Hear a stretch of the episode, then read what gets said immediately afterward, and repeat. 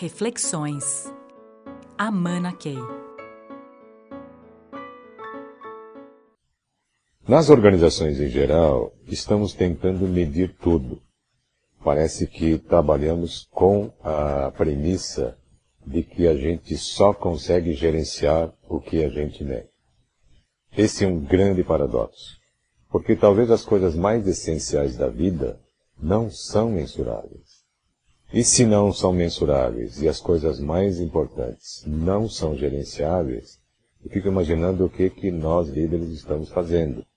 Porque tudo que eventualmente pode ser mensurável, quantificável, avaliado, acompanhado, acho que tem muita gente capaz de fazer isso e talvez até o computador consiga fazer isso melhor do que um ser humano.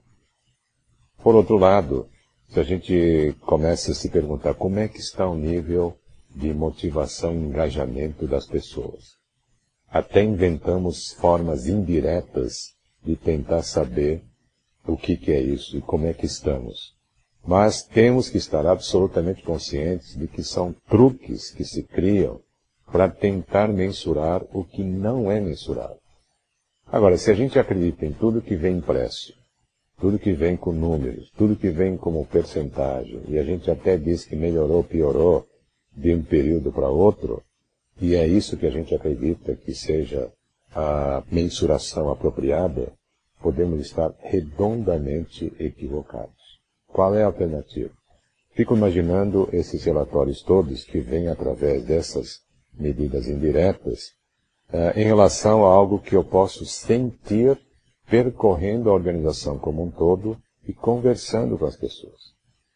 Possivelmente, a avaliação que cada um de nós, líderes da organização, faríamos através de uma observação direta, mais do que isso, de um sentir direto de como é que está o clima uh, no grupo ou o nível de engajamento a partir daquilo que observa, o comportamento, nas reuniões, no comportamento nos trabalhos, etc., aí nós começamos a realmente tocar aquilo que interessa.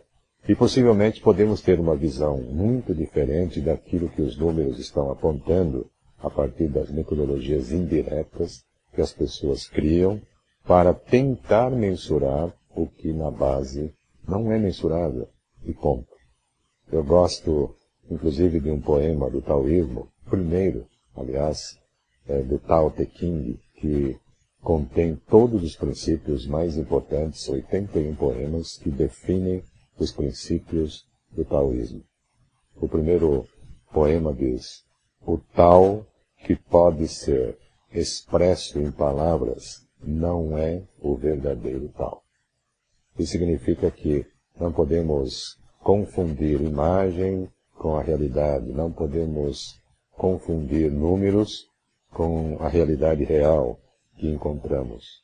E a minha grande reflexão tem sido na PG nós estarmos cada vez mais em contato com a realidade real para sentirmos que realidade é essa que precisamos muitas vezes mudar, alterar ou até honrar nas nossas ações do dia a dia. Reflexões. Amana Key.